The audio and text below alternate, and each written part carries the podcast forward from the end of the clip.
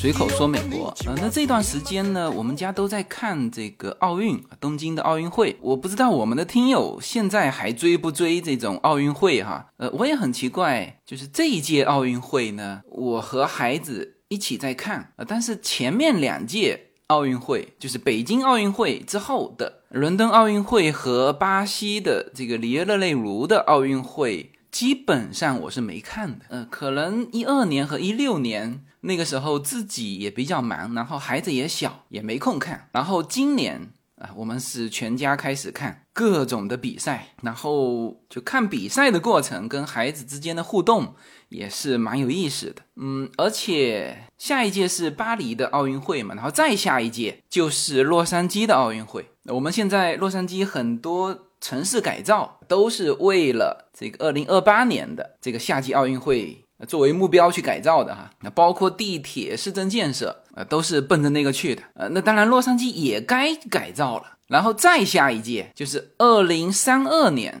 是在呃澳大利亚的布里斯班啊，这个很有意思哈。布里斯班大家应该知道是叶子的姐姐的一家就住在布里斯班。啊，所以我们两个家庭互相邀约，就是二零二八年来我们家啊，二零三二年去他们家，所以呃，有了这个很巧合的这种机遇，啊，这个是很巧合的哈，就是说，你看我们两家就一个在美洲啊，一个在澳洲，居然能够通过奥运会联系在一起，因为二八年是在我们所住的城市啊，你如果说。呃，奥运会在你所在的国家举行，这已经都很难得了，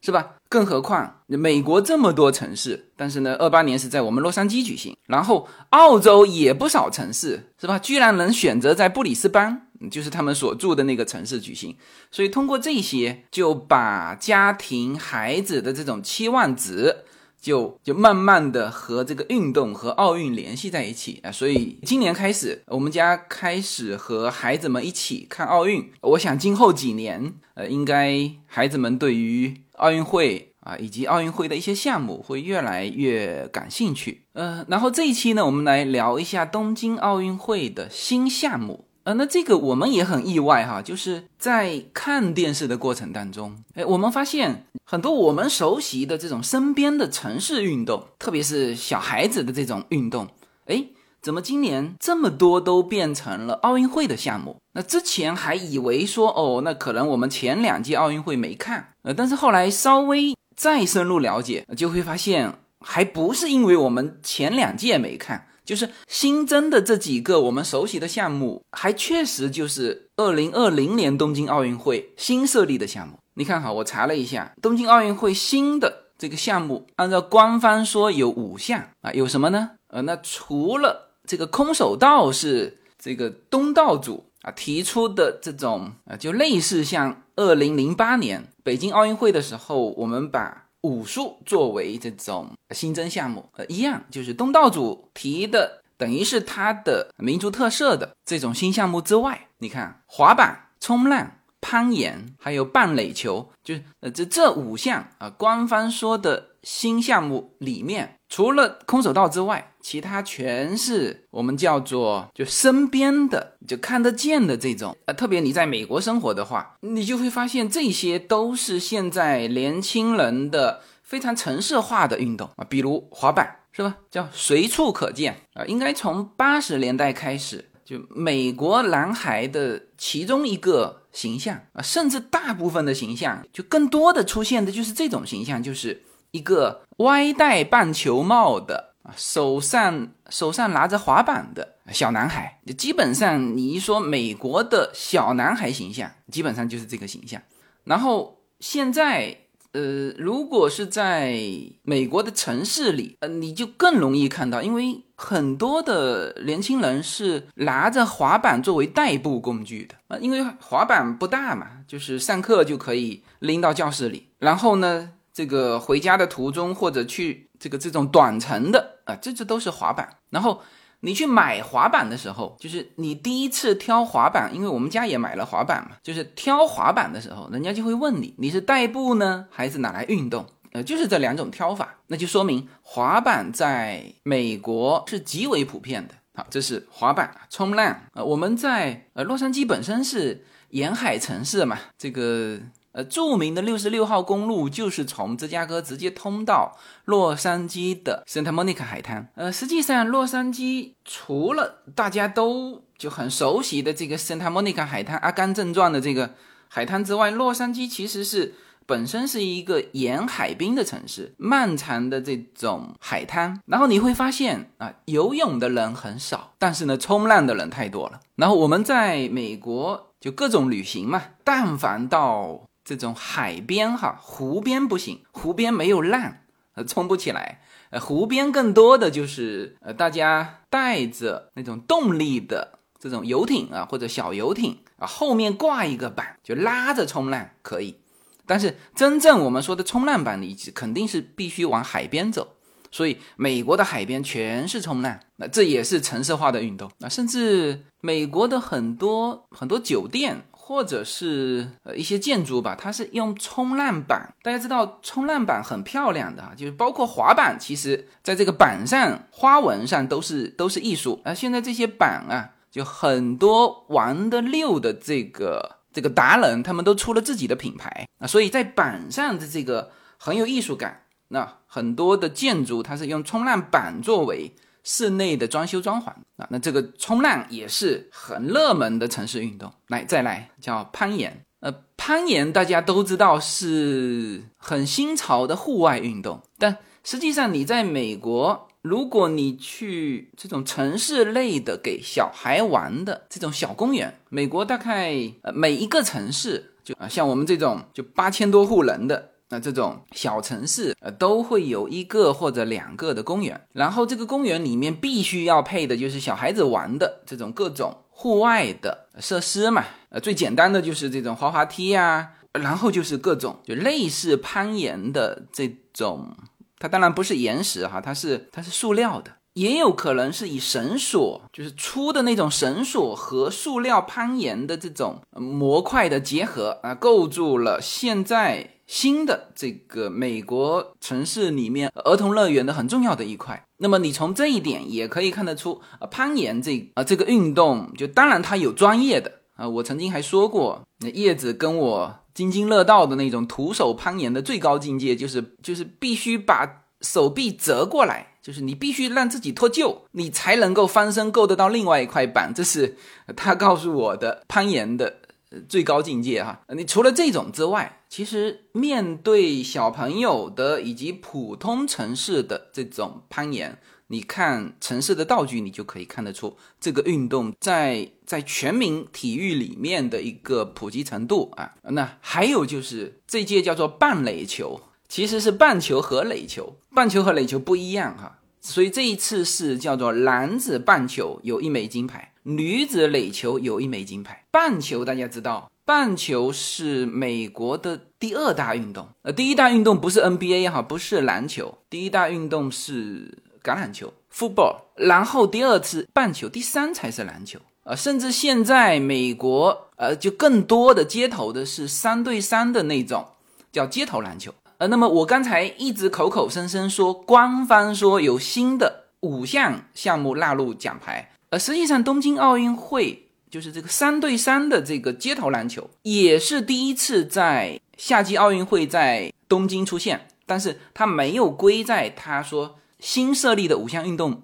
之中，呃，可能主要是二零一七年的时候，它的这个三对三的篮球就已经纳入了奥运会的项目当中，所以它没有列到今年说新的五项项目之中。呃，但实际上，因为上一届是一六年嘛，里约热内卢没有出现三对三的这个篮球。那么，因此三对三的这种街头篮球，呃，应该也是在本届奥运会上第一次出现啊。那么，这个就是今天我非常有兴趣跟大家聊这种城市化、年轻化的这种运动啊，出现在了奥运会赛场，那也让我们和孩子之间有了更多的话题。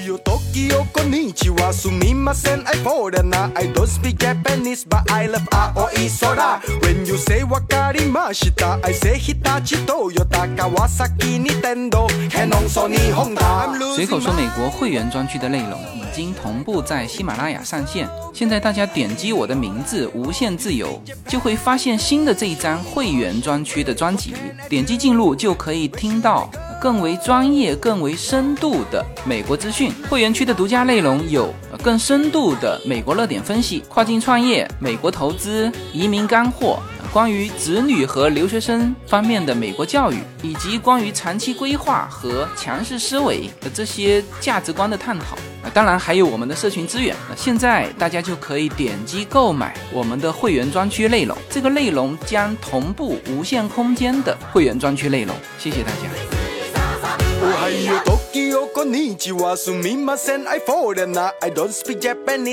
我们说官方增加的这个五项的比赛，呃，我们从下一届的这个巴黎奥运会的这个项目，呃，就可以看出，就除了空手道，呃，不清楚会不会保留之外，呃，其他的基本都保留下来了，比如滑板、冲浪、攀岩啊，这三项在巴黎奥运会上我们都还可以见得到。那么因此，至少。啊，巴黎就下一届的奥运会就保留下来了，而棒球和垒球。啊，也是从二零二零年奥运会开始，那其实就是呃，我们这一届啊，我们这一届虽然说是二零二一年，但是说都是说二零二零年奥运会，就名称啊，大家看得到，呃，都是这么写的。然后当然还有一种更准确的写法，就是二零二零把这个零给删掉，后面加一个一啊，这个是我看到很多美国这边在卖的关于奥运的 T 恤上面就是这么标的，我觉得这个标法呃是最准确的啊。棒球跟垒球在本届奥运会就合并成单一的项目，那么下一届奥运会有可能也是存在的。而三对三的这个街头篮球是二零一七年就批准的进入奥运会项目啊，就不是说东道主提出的这个。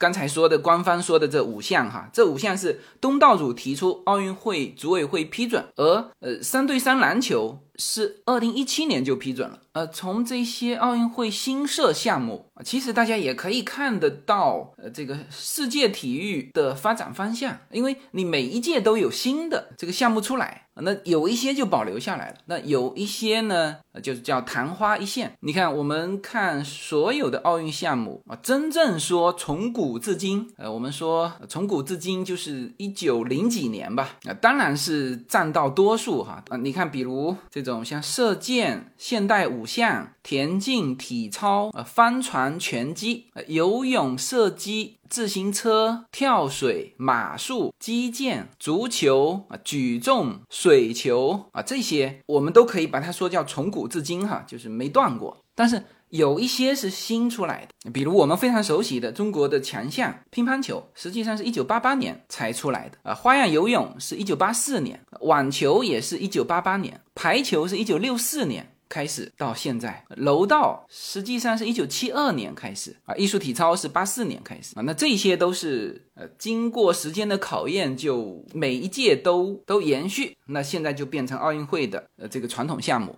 但还有一些呃我们说的叫昙花一现，那有一些当然是跟东道主有关，那也有是就是还是这个参与的就国家太少。或者说运动员太少，那比如是非常典型的，就是美国人玩得非常欢的这个橄榄球。呃，橄榄球并不是说在奥运会历史上没有出现过啊，出现过的啊，一九零零年就有橄榄球，一九零零年、一九零八年、一九二零年、一九二四年，好之后就再也没有，因为玩的人越来越少嘛。那后来当然出现了叫七人制的橄榄球，就是马上曲棍球这种，这个当时英联邦体系的这种运动，到一九三六年也就结束了，就没有了。那还有一些就是太简单的，比如说拔河，一九零零年到。一九二零年，呃，之后也就没有了。那所以我们在很兴奋说，哎，出现这个像滑板这种运动的时候，也要关注，就这些运动到底在奥运会的舞台上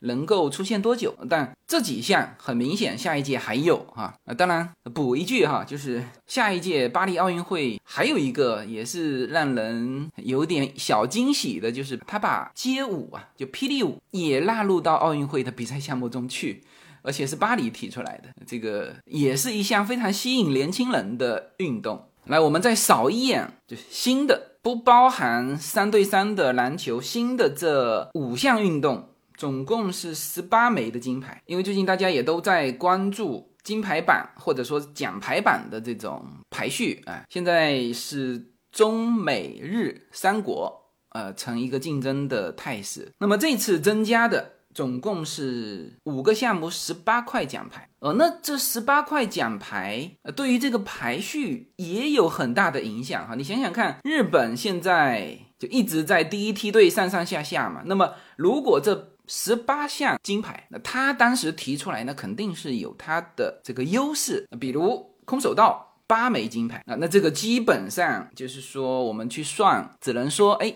不小心漏了一两块，就被其他国家拿走。啊，那这正常应该是要日本，就像当年韩国跆拳道出来，那就丢一块金牌，就是就不是丢牌的问题，是丢脸的问题，是吧？好，那这个八块金牌，像正常这些国家，就是国家和国家之间，呃，我们如果说抛开美国，美国上一届是四十六枚金牌嘛，第二名是英国是二十七。就应该说，英国跟中国都在这个紧邻美国的这个就争夺二三名。中国是二十六枚，然后英国是二十七枚。我们说的是金牌榜。嗯，日本上一届并不理想，哈，是十二枚这个金牌，但是今年等于是它的优势项目里面多出十八枚，那么因此变成今年日本也是呃再加上东道主的优势嘛，也是有机会去争夺这个第二梯队的领先的这个位置。你看。空手道八枚，冲浪两枚，男女嘛各一枚。滑板这次是设了四枚，所以我待会滑板也想重点呃说一下哈。滑板它实际上分成两个项目，一个是街式，呃街式滑板和公园赛的滑板，然后又分男女，男生组、女生组啊，那这样就有四枚的金牌。然后攀岩呢，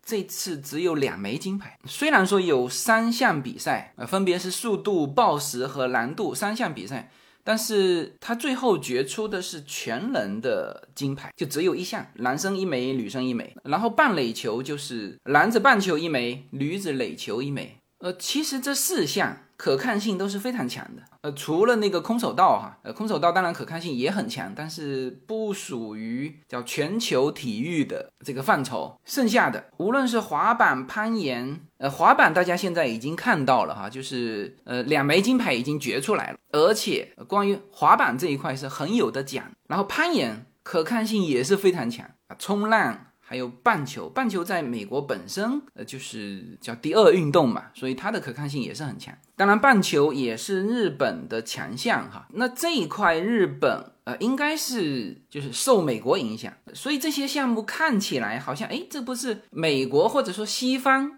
啊，其实主要就是美国了，因为美日之间的这种文化和艺术的渗透，呃，包括体育的渗透是非常强的。就很多美国的艺术，包括我之前说过的，我们中国的这个唐朝诗人韩山和拾得，我为什么会到美国这个嬉皮士运动时期变成嬉皮士运动的呃叫精神偶像？那实际上是。美国的这个文化受日本的影响，那，包括上一期才讲到的美国的这个纹身文化啊，很多也是受日本的影响。那这个是美国受日本的影响，而日本，比如像棒球啊，那就是受美国的影响。所以这两个国家互相之间影响很深的。然后这个滑板，我们对滑板这个运动，就本身奥运会运动到底哪家强？哎，我们不知道。但是呢，就在我们的印象当中，像这种滑板、街头篮球、棒球，呃，这个美国在我们的印象当中应该是属于叫梦之队，就是像当时 NBA 一样，是吧？滑板是美国创造出来的，是吧？结果这个决出金牌的时候，呃，我们才很惊讶的看到，是至少在就现在就街式滑板比赛之后出来的两枚金牌全是日本得的，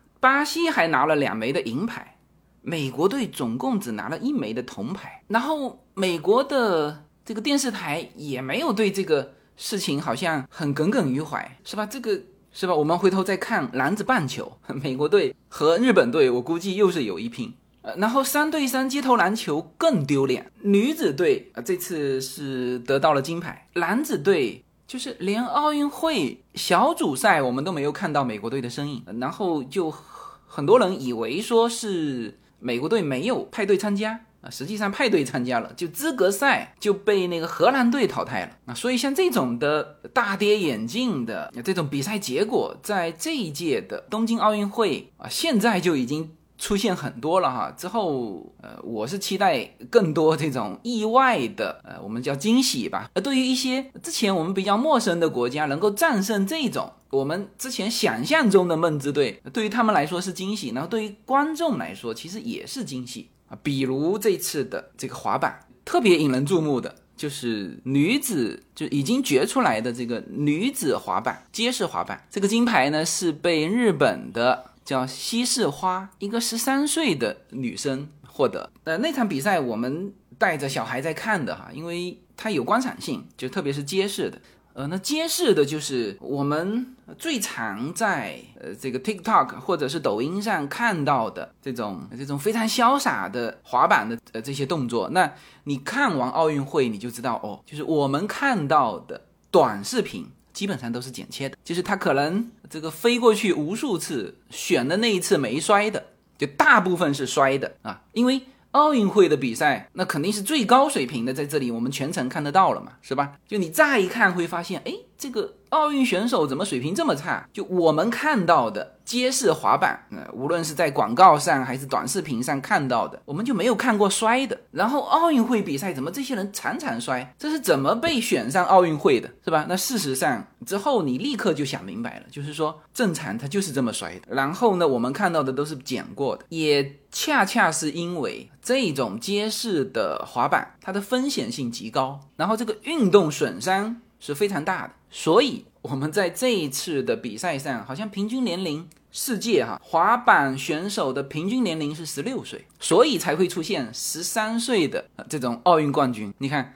第二名巴西选手也是十三岁，然后获得铜牌的那个也是日本选手，他是十六岁，十六岁在这里面就算大的了。然后奥运会上最年轻的就获得金牌的是一九三六年柏林奥运会的那个跳板跳水的冠军，也是十三岁，但是他是十三岁零两百六十七天啊，说比现在的这个西式花是小了六十三天啊，都是拼到天数了哈。那这个是女队。然后男子的街式，呃，这个还比较正常。二十二岁叫绝米斗雄，呃，他得到了金牌。然后如果当时这个第二名的这个巴西选手，如果他得金牌啊，其实那个比赛分数也很焦灼啊。就是如果他得金牌，那么他是十三岁零两百零三天。那么他就会创造历史，变成历史上最年轻的个人项目冠军。没有什么可以阻挡对自由的向往。大家好，现在大家除了收听我每周公开的音频节目之外，还可以加入我的公众号，名字是无限空间。在这里，我建立了会员专区。每周都将会有多期的视频或者音频节目会在会员专区独家播出。此外，每周六晚上在无限空间中还有随口说美国的视频直播节目，欢迎大家进入直播间与我互动。同时，随口说美国目前已经开通了海外的 YouTube 频道和中国的 B 站，海内外的听友都可以登录直接观看我的视频节目。您如果希望随时可以追踪到随口说美国的各类信息。您还可以登录新浪微博、今日头条、抖音等去搜寻“随口说美国”。移动互联网的神奇之处就是可以把同类的人拉得很近，让我们勇敢开始活成喜欢的自己。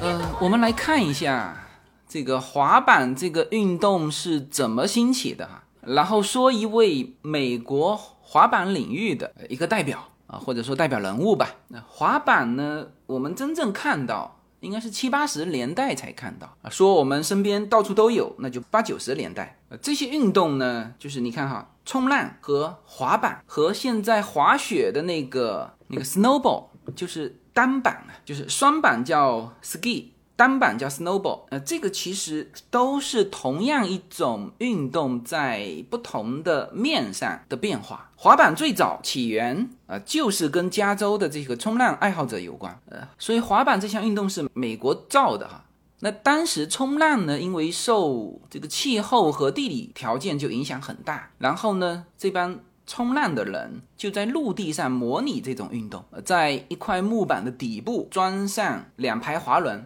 那最早的轮子还是铁制的，这个就是第一代的滑板。呃，你现在去买滑板，就当然你可以买到完整的啊，但是呢，就是真正专业的卖滑板的店是拆开来卖的，就是刚才说的一块木板，木板单独卖给你，然后卖给你支架，卖给你轮子，然后再卖给你木板上的。那个那个沙子就能够贴住脚的这种增加摩擦力的那个沙子，然后把你组装起来，这是最专业的卖你滑板的卖法。然后从六十年代开始，就是我们说的嬉皮士运动啊，或者叫朋克思想吧。然后这个新潮的这种音乐的这个兴起，慢慢的大家这个滑板啊就就开始玩各种花样了，就不是说。像冲浪那种，冲浪是平的嘛，它就是一直往前，然后弯曲啊，这这基本上属于平面运动。六十年代开始，整个滑板的场地就开始呃出现这种花样化啊，比如说半圆形、斜坡啊。但是之前受这个滑板本身这个设备的影响，你很多花样还做不出来，因为那个时候是铁的轮子嘛。然后到了六零年代，呃，有人就把这个橡胶。就用来制作这个滑板的轮子，一个是增强了避震性，还有一个它更轻更灵活。基于这种设备的改进，然后出现了七十年代末吧，出现了一个叫 Aaron 的人，他发明了专门他的一种技术，就玩滑板的技术，然后慢慢就出现现在的玩滑板的这种这种各种花样。当时八零年代末，就是我们接触更多的滑板，其实。无论是中国还是在美国的，呃，很多人他接触滑板普及哈，也是八十年代末。说当时有一部影片叫《危险之至》，呃，那部影片就很多人是被那部影片里面的这个滑板运动给深深吸引啊，所以这个现在的这个滑板啊，其实也就是这几十年的一个发展过程，就走上了奥运这个平台，就变成全民运动。滑板这种。现在完全就可以把它叫成运动了哈。呃，之前玩滑板叫做这种街头不入流的，或者甚至带一点叛逆角色的这种这种危险动作。滑板两个危险，一个呢就是玩的人很容易受伤。呃，我们家有滑板的哈，我有一个大的滑板，那么小朋友有。有一个小的滑板，那实际上小朋友现在也是玩我大的这个滑板，小的那个滑板呢就不该买。当时也不懂得，就是说以为小朋友买小滑板，但实际上小滑板是很难控制的啊，你宁可给他买大一点的滑板，那他至少站上去稳，而且。我买的是那种叫鱼头的，头是尖的嘛，尾巴稍稍带有一点点翘，那个都不是入门级的，呃，这种滑板，入门级的滑板就是买大的，两头翘就比较稳定。那这个我是玩过的哈，就是正好我后院不是一呃一大片水泥地嘛，就是恰恰就是玩滑板。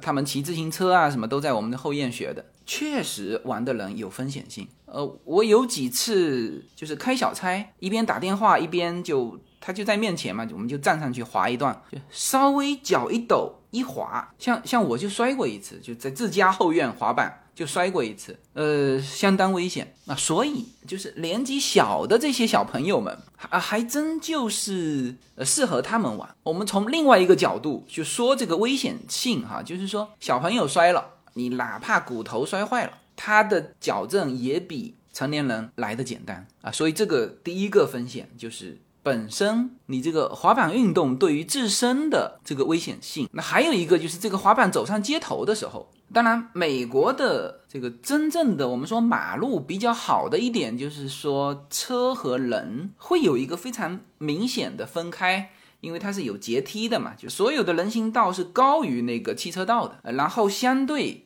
车和人都比较守规矩，所以你在开车的时候会常常看到手拿滑板在那个路口等这个红绿灯的，呃，这些小孩，呃，特别你在大学大学城附近，呃，但是。他毕竟走上街头。我看到很多就是各种滑板的玩法，有的是在在那个斜坡上就没法在那个人行道，人行道太窄了，在斜坡上往下滑的，基本上都是在公路道上啊。那那个实际上是。很危险的，呃，对方的车辆啊，这种他呃有的滑板他是躺在或者坐在滑板上，有一种专门的从斜坡上冲下来的玩法，那是相当危险，汽车根本就看不见它啊。所以滑板从诞生到现在登堂入室，变成这个奥运运动啊，实际上也走过了一段非常就不被认可的这种过程。呃，大家不要以为。呃，美国这种滑板随处可见哈，就是大家都认可，不是的。七十年代的时候，因为小孩子玩滑板常常受伤，所以美国政府是这个抵制滑板这个运动啊，包括家庭都是抵制这个运动的。但是小孩就是要玩，所以这个也很有意思，就是说你家长越不让他玩，他反而越玩。就是我拿一块滑板代表着我叛逆，然后。其他所有的这个小伙伴就会对他投来这种羡慕的目光，然后他又可以去影响别人啊，所以这个就是就是美国的这种其其实一代一代哈民众心态，你看当时六七十年代的这些叛逆青年，现在都在美国是是最主流的这个年级是吧？呃，也是这么过来的，所以我们说美国民众啊，深深的那种叛逆的色彩，其实一代一代都是这样。然后这次美国的国家队除了这些就正当年的小朋友之外啊，十三到二十岁出头吧啊，还有一位叫 Eric 萨布隆，埃利克斯萨布隆，他今年是三十四岁的高龄啊，也和这些十几岁的小孩一起参加奥运会的滑板比赛。呃，这是一个这是一个传奇人物哈，在美国的滑板界，然后他能。参加第一届的这个滑板的奥运会也是载入史册的，因为他很早就玩滑板。你看，他十二岁参加第一场比赛，呃，然后那个时候滑板是不算正式的赛事，也没有赞助商投他钱。那所以呢，他这个就滑板运动变成他的业余运动。然后他本身还是麻省理工学院的建筑硕士，就是他本身是个建筑设计师哈。然后一边工作一边玩滑板，到了他三十四岁的高龄，在滑板界来说哈，终于就是盼来了滑板能够进入奥运会，然后他也参加了。那其实他在此之前就已经有了自己的滑板品牌了。他本身是建筑师，同时也是艺术家。他对于滑板的，因为他一直玩滑板，然后他在这种就零几年之后，滑板慢慢的，呃，越来越多的这种城市运动就有了这种滑板比赛，有人赞助。你看他二十三岁参加。X 游戏，美国的一个滑板比赛，获得了三枚金牌、两枚银牌、一枚铜牌。他对滑板本身有研究，然后把他的建筑和设计融入到滑板里面。呃，他不仅是有自己的这个滑板品牌哈，甚至一些这个零部件，就在这个领域他是达人。然后今年他终于。代表了美国队参加了这个奥运会，嗯呃，美国玩滑板的没有人不知道他的哈，呃，所以他参加比赛的时候，我可以想象哈，所有的人都是向他致敬的，呃，然后他最后还打进了女子决赛的八个人，啊，没办法，这个年龄太大了，是吧？他三十五岁啊，还不是三十四岁，另外一个也是高龄的，是菲律宾的一个选手，二十二岁，剩下全是零零后，必须十几岁，呃，滑板。在美国人心目当中那，绝对是一个文化符号。那这个当然也影响日本。所以你看，呃，那个男子滑板的，就最后拿到冠军的二十二岁的日本滑手，叫做绝米玄斗。就他穿的那个彩色的 T 恤啊，那还有像法国的选手、美国的选手穿的那个服饰，都被日本的网友争相去去搜寻，就是哪里能买得到？呃，所以呃，曾经被称之为叛逆的一个运动啊，现在终于获得了奥运会的认可，甚至比这个 Ericus 更早玩滑板的，就第一代的那一批滑板少年，像有一个叫 Tony 啊，曾经还拍过一个纪录片，呃，关于叫狗正与滑板少年，呃，今年已经五十三岁了，然后他是无法去参加了，但是呢，他被聘为奥运会官方的评论员，然后他现在就说。他说：“我曾经以为自己是一个格格不入的家伙，但是呢，现在世界将我们称之为奥林匹克运动员，非常非常。”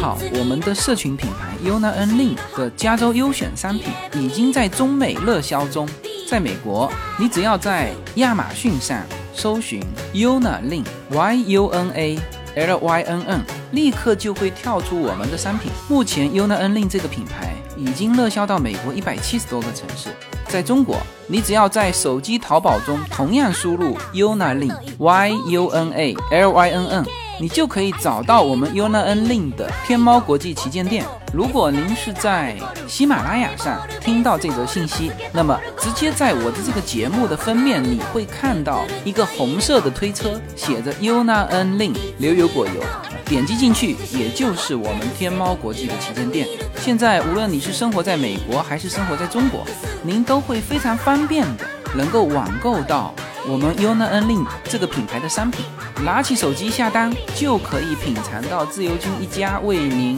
分享的加州阳光的味道，谢谢大家。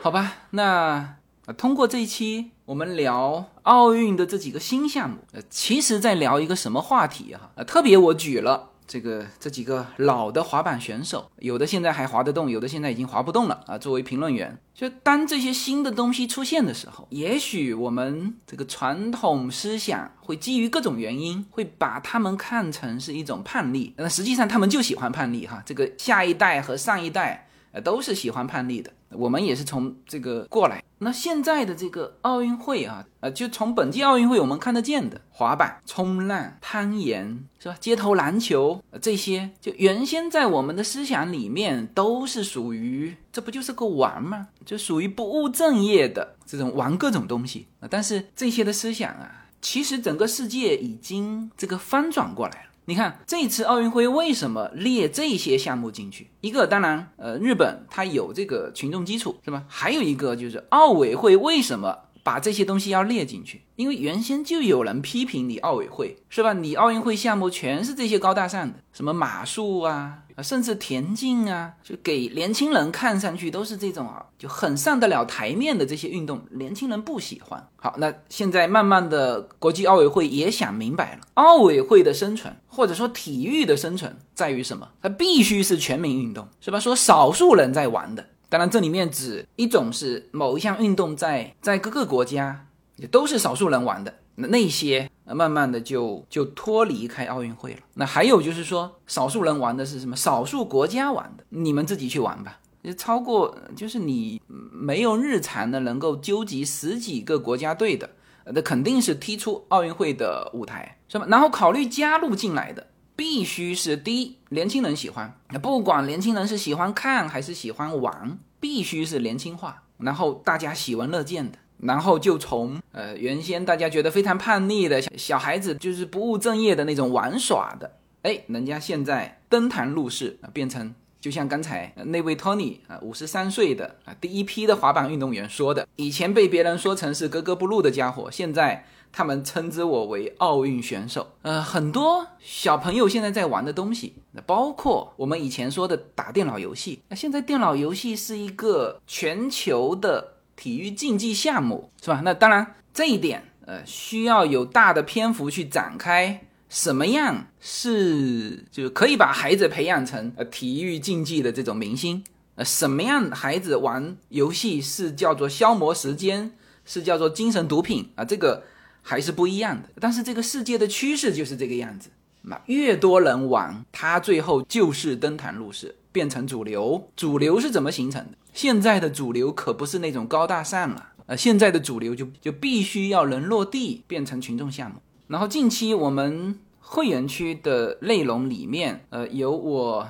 通过新浪微博连线东京的奥运会和日本的一些朋友，在聊这个全民体育呃的这个话题。啊，其中也有提到，就这种全民体育在美国为什么它能够形成一个体制啊？你体育好就可以被非常棒的这种综合性的名牌大学收了，呃，录取啊，这是一个体系。所以美国的很多运动选手，他不是只会这个运动啊，就像三十五岁的这个。美国滑板选手，他是麻省理工学院的建筑硕士，是吧？啊，同时还能够去参加奥运会，对吧？同时还是插画家、动画师、雕塑家，还有自己的品牌啊。他的限量版 T 恤那是卖疯掉的。就从这里你也可以看得到丰富多彩的未来啊，看得到世界的趋势啊。同时你自己也要看得到你对孩子的兴趣的一种包容心呃，以及你到底有没有很清楚的看到这个世界的方向。好吧，那我们这一期通过本届奥运会新的这个项目，呃，实际上是在聊传统和潮流的这个方向啊，是继续高大上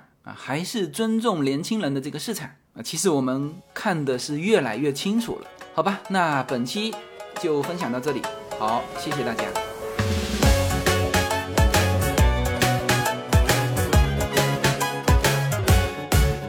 Tokyo I foreigner. I don't speak Japanese but I love 青い空 When you say わかりました I say 日立トヨタ川崎ニテンドヘノンソニーホンダ I'm losing my way. Oh, so where should I go? Shinjuku so big I need a Doraemon. You speak Japanese. And show me language. What can I do? Where should I go?